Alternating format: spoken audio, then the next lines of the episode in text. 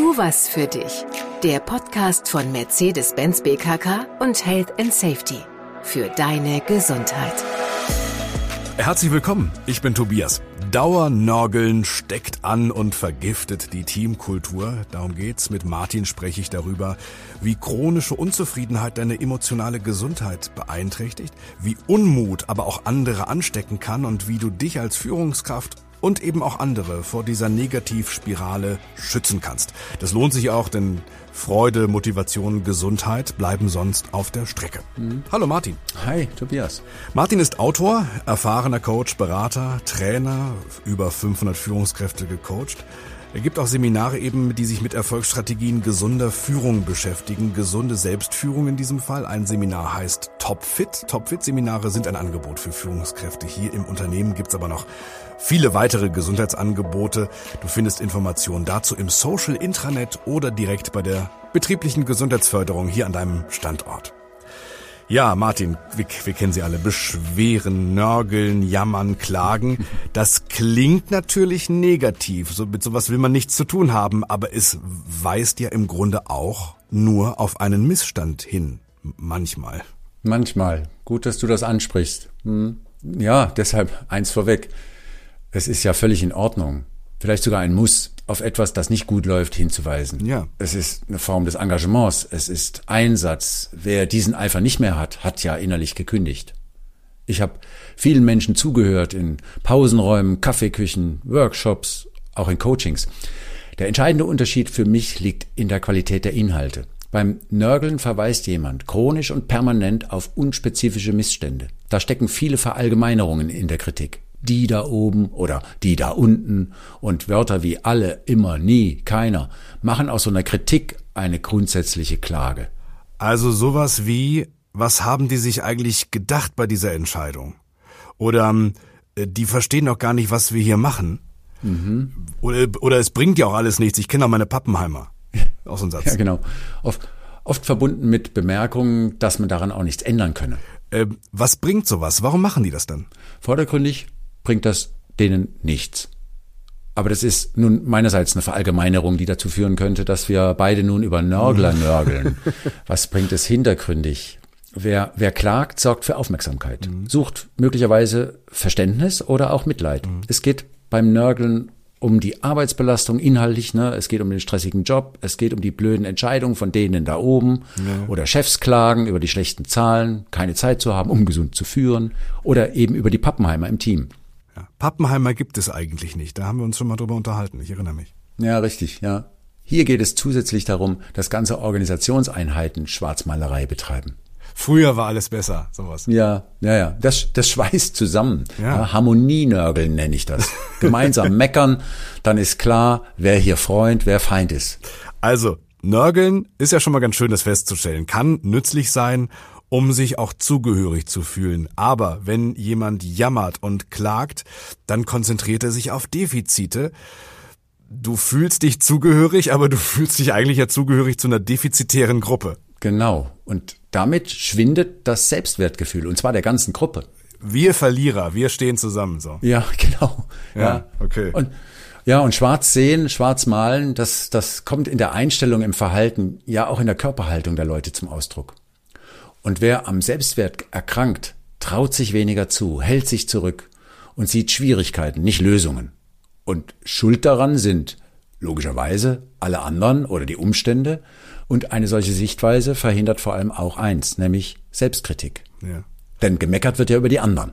Ja, gut, Nörgeln verhindert, äh, eine neue Sichtweise einzunehmen, eine neue Perspektive. Genau. Was kann ich denn selbst tun, um mich erstmal vor so einem Jammertal zu, zu schützen? Einfach aufhören, das wird ja nicht gehen. Nach dem Motto, hört doch mal auf damit. Mhm.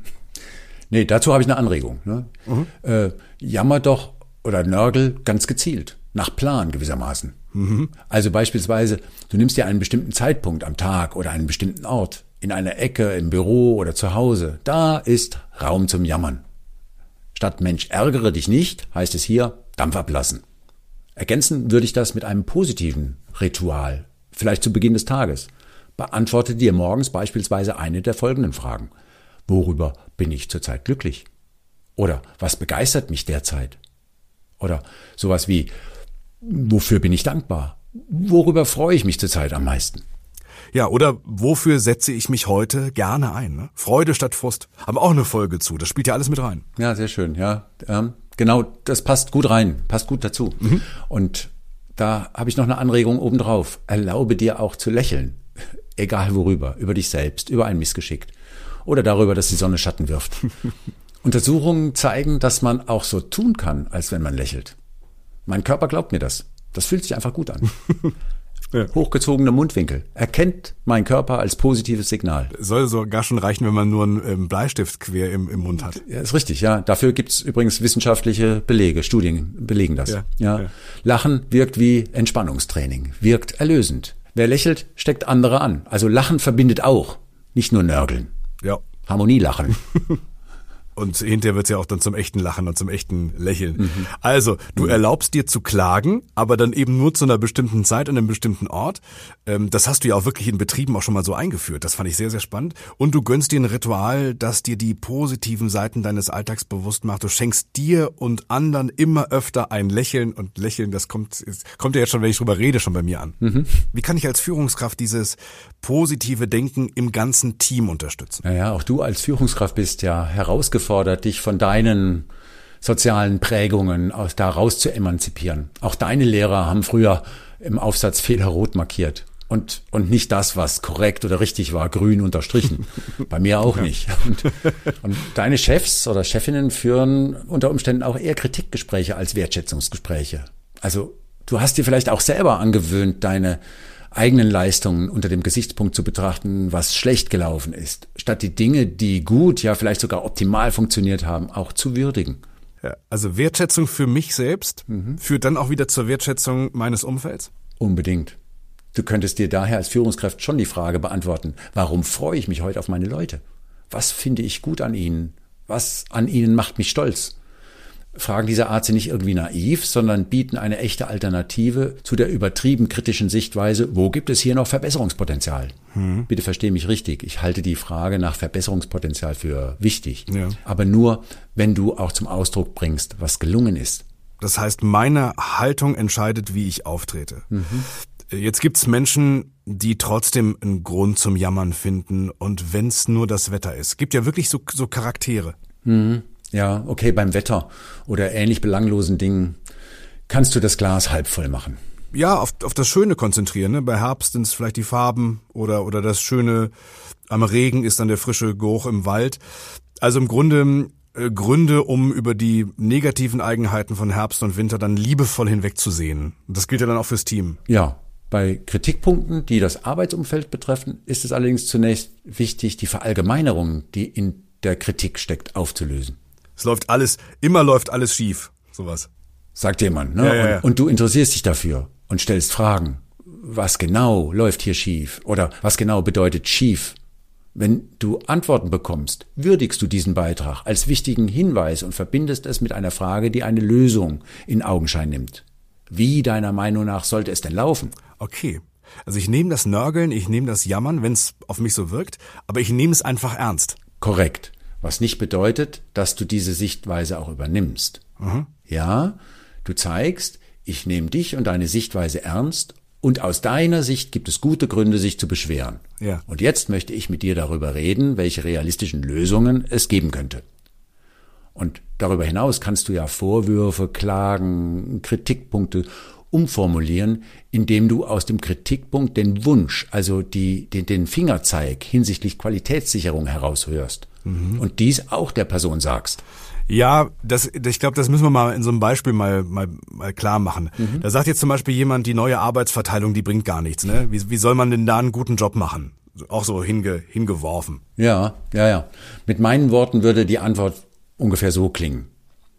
Hm? Du fragst dich, wie wir die neue Arbeitsverteilung so nutzen können, dass sie jedem von uns hilft, um einen guten Job zu machen. Mhm. Und dann gehe ich in Führung und würdige das. Ich könnte sowas sagen wie, das ist ein guter Punkt, das nehme ich auf die Agenda. Darüber sprechen wir in unserer nächsten Teamrunde. Und ich freue mich auf deine Ideen dazu, wie wir die neue Arbeitsverteilung nutzen können.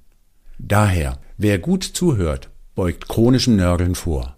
Wer unerhört bleibt, wird laut. Okay, Ich fasse zusammen. Jammern, klagen, nörgeln, das sind alles Hinweise für, ja, die Abwesenheit von Gesundheit und Wohlbefinden. Also kurzfristiges Dampfablassen ist damit nicht gemeint, das ist auch mal Entlastung. Exakt. Aber dieses chronische Nörgeln, das kann die Teamkultur richtig vergiften. Menschen stecken sich da auch an mit negativer Sichtweise. Nach Lösungen sucht dann keiner mehr. Mhm. Als Führungskraft kannst du auch hier Vorbild sein. Deine Sichtweise, dein Lächeln haben wir gelernt, deine Haltung zu deinen Leuten, all das inspiriert die anderen. Höre dir die Kritikpunkte an, hinterfrage, was steckt dahinter, lad dazu ein, über konstruktive Veränderungen nachzudenken. Kritik kann auch elegant umformuliert werden von dir zu einem Hinweis zur Qualitätssicherung. Mhm. Spannendes Feld. Dankeschön, Martin. Sehr gerne, Tobias. Das war eine weitere Folge von Tu was für dich, der Podcast von Mercedes-Benz BKK und Health and Safety.